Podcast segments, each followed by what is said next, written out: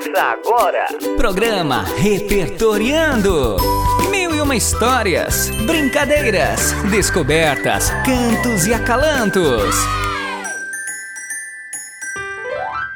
Olá, pequenos e grandes ouvintes da nossa rádio. Está começando o programa Repertoriando. Eu sou Ieda Lugli e trago comigo meus queridos companheiros.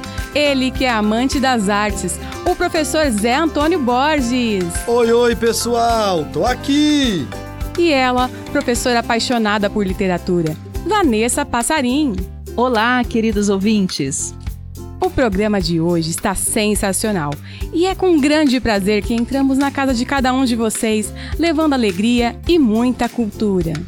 Ieda, você percebeu que o Zé foi o primeiro a chegar na rádio hoje? Ah, e não é que é verdade? E olhem só, hoje ele trouxe um outro objeto. Semana passada apareceu aqui com uma viola. Hoje está com um livro. Ele sempre nos surpreende. então, meninas, Hoje vim mais cedo para dar tempo de ler um pouquinho esse livro que ganhei e estou amando. Olha, vejam vocês quanta sensibilidade tem nesse trecho. Que a importância de uma coisa não se mede com fita métrica, nem com balanças, nem com barômetros. Que a importância de uma coisa há que ser medida pelo encantamento que a coisa produza em nós. Que coisa mais linda, Zé! Palavras tão profundas. Eu posso ficar aqui o dia todo ouvindo. Deixa eu ver quem escreveu. Hum, tinha que ser o grandioso poeta matrogossense Manuel de Barros.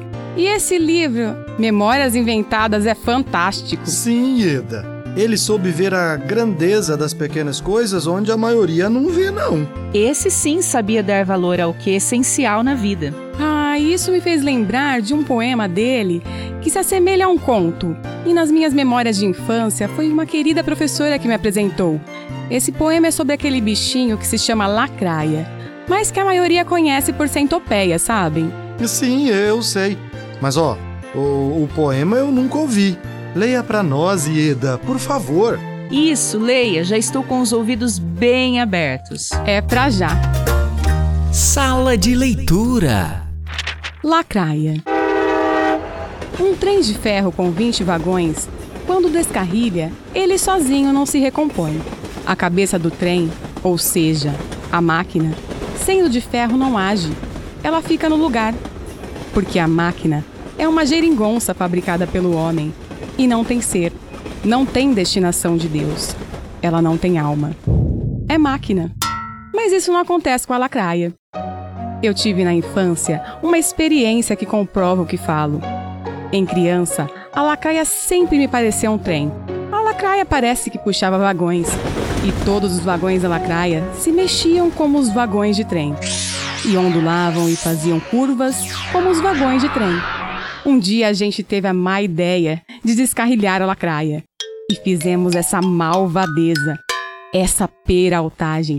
Cortamos todos os gomos da lacraia e os deixamos no terreiro, os gomos separados como os vagões da máquina. E os gomos da lacraia começaram a se mexer. O que é a natureza? Eu não estava preparado para assistir aquela coisa estranha. Os gomos da lacraia começaram a se mexer e se encostar um no outro para se emendarem. A gente, nós, os meninos, não estávamos preparados para assistir aquela coisa estranha, pois a lacraia estava se recompondo. Um gomo da lacraia procurava o seu parceiro, parece que pelo cheiro. A gente como que reconhecia a força de Deus. A cabeça da lacraia estava na frente e esperava os outros vagões se emendarem. Depois, bem mais tarde, eu escrevi este verso. Com pedaços de mim, eu monto um ser atônito. Agora me indago se esse verso não veio da peraltagem do menino. Agora quem está atônito sou eu. O poema que a Ieda acabou de ler foi extraído do livro Memórias Inventadas, A Segunda Infância. Puxa vida! Mas que homem sabido foi esse Manuel de Barros! Pois é, ele dizia que poderoso não é aquele que descobre ouro, mas aquele que descobre as insignificâncias do mundo e as nossas. Hum, isso faz muito sentido, Vanessa. Para ele, a maior riqueza do homem é sua incompletude. Então, eu estava pesquisando aqui e encontrei uma música que mostra a forma crianceira dele de ver as coisas e seu grande contato com a natureza, que foi lá nas bandas do Pantanal. Vamos ouvir? Com vocês, a música O Menino e o Rio. Música do dia. Cresci brincando no chão entre formigas, meu quintal é maior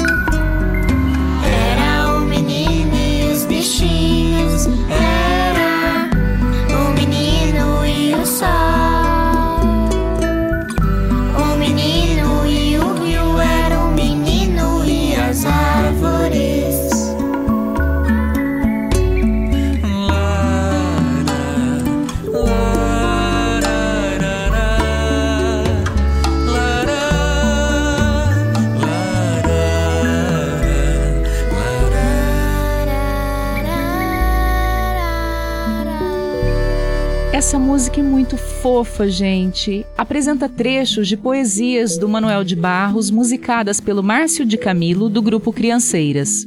Me deu até vontade de estar em um lugar como esse, escutando a cor dos passarinhos, como bem dizia Manuel de Barros. Ai, peraí, Zé. É possível escutar mesmo a cor dos passarinhos?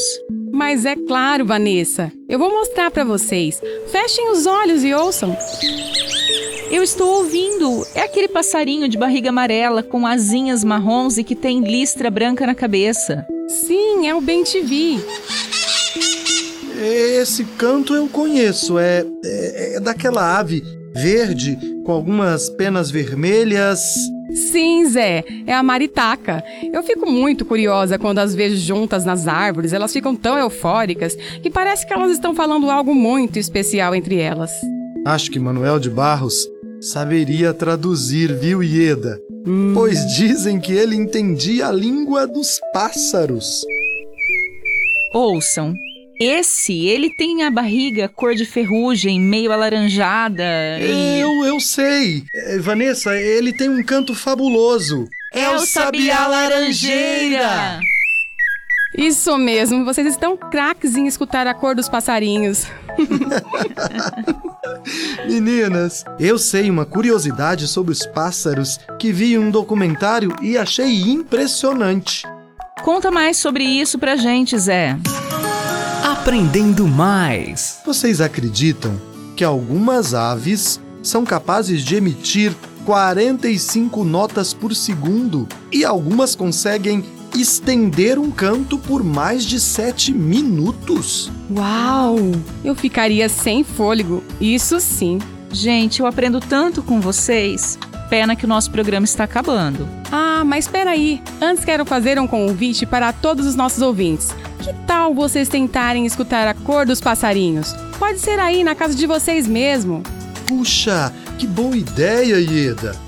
E eles podem ouvir tanto do quintal da casa, ah, da sacada para quem mora em apartamento ou da janela, enfim. Sim, eu escuto dentro de casa, quando tudo está silencioso, claro. Vale a pena, gente, pois traz uma paz interior. Bom, espero que vocês tenham gostado do programa de hoje e que levem consigo essa inspiração que Manuel de Barros nos trouxe.